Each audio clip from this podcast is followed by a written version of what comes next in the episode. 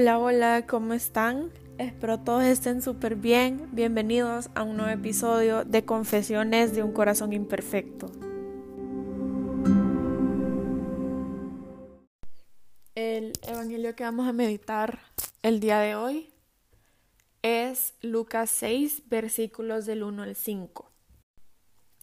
Un sábado Jesús iba atravesando unos sembrados y sus discípulos arrancaban espigas al pasar las restregaban entre las manos y se comían los granos. Entonces unos fariseos les dijeron ¿Por qué hacen lo que está prohibido hacer en sábado? Jesús les respondió ¿Acaso no he leído lo que David una vez hizo que tenían hambre él y sus hombres? Entró en el templo y tomando los panes sagrados que solo los sacerdotes podían comer, comió de ellos y les dio también a sus hombres. Y añadió El Hijo del hombre también es dueño del sábado. El Evangelio de hoy nos habla del conflicto alrededor de la observancia del sábado.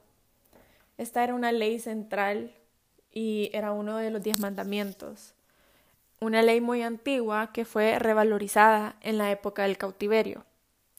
En el cautiverio la gente tenía que trabajar siete días por semana de sol a sol, sin condiciones de reunirse para escuchar y meditar la palabra de Dios para rezar juntos y para compartir su fe, sus problemas y su esperanza.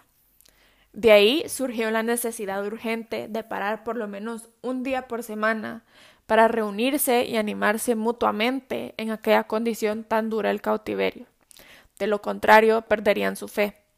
Fue así que renació y fue restablecida con vigor la observancia del sábado. En los versículos del 1 al 2 podemos ver la causa del conflicto. En un día de sábado los discípulos pasaban por las plantaciones y se abren camino arrancando espigas. Mateo 12.1 dice que ellos tenían hambre. Los fariseos invocan la Biblia para decir que esto es transgresión de la ley del sábado, porque hacéis lo que no es lícito el sábado. En los versículos del 3 al 4 podemos ver la respuesta de Jesús ante este conflicto. Inmediatamente Jesús responde recordándoles que el mismo David hizo también cosas prohibidas, pues tiró los panes sagrados del templo y los dio de comer a los soldados que tenían hambre. Jesús conocía la Biblia y la invocaba para mostrar que los argumentos de los demás no tenían ningún fundamento. En Mateo, la respuesta de Jesús ante este conflicto es más completa. No solo invocaba la historia de David, sino que suscita también la legislación que permite que los sacerdotes trabajen el sábado y cita la frase del profeta Oseas. Misericordia primero y no sacrificio. Cita un, un texto histórico, un texto legislativo y un texto profético. En aquel tiempo no había Biblias impresas como las tenemos ahora en día. En cada comunidad solo había una única Biblia, escrita a mano que quedaba en la sinagoga. Si Jesús conocía tan bien la Biblia, es señal de que él, durante los 30 años de su vida pública, tiene que haber participado intensamente en la vida de la comunidad, donde todos los sábados se leían las escrituras. Nos falta mucho a nosotros para que tengamos esa misma familiaridad con la Biblia y la misma participación en la comunidad. Finalmente, en el versículo 5 se ve la conclusión para todos. Y Jesús termina con esta frase. El Hijo del Hombre es Señor del sábado. Jesús, como Hijo de Hombre que vive en la intimidad con Dios, descubre el sentido de la Biblia. No de fuera para adentro, sino de adentro para afuera. Esto es, descubre el sentido a partir del fundamento, del yugo, de la raíz, a partir de su intimidad con el autor de la Biblia, que es Dios mismo. Por esto se dice Señor del sábado.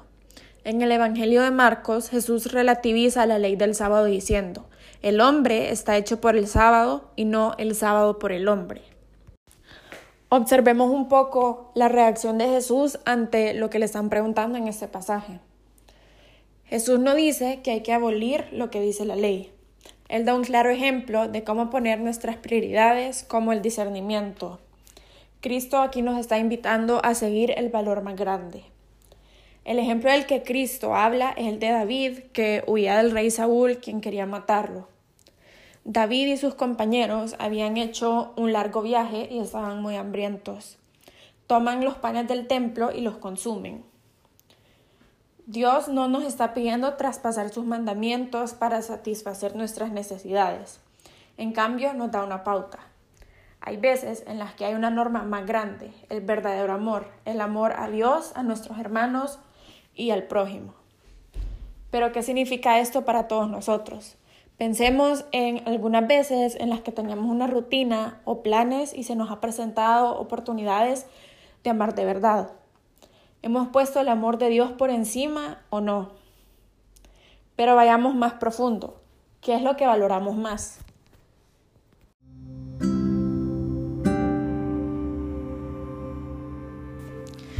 No hay que desesperarse ni ponerse tristes al ver que no siempre ponemos el amor de Dios de primero. Dios lo sabe y si nos deja verlo es porque quiere ayudarnos a sanar. Dejemos en sus manos esos momentos y contémosle cómo nos sentimos, porque hicimos lo que hicimos.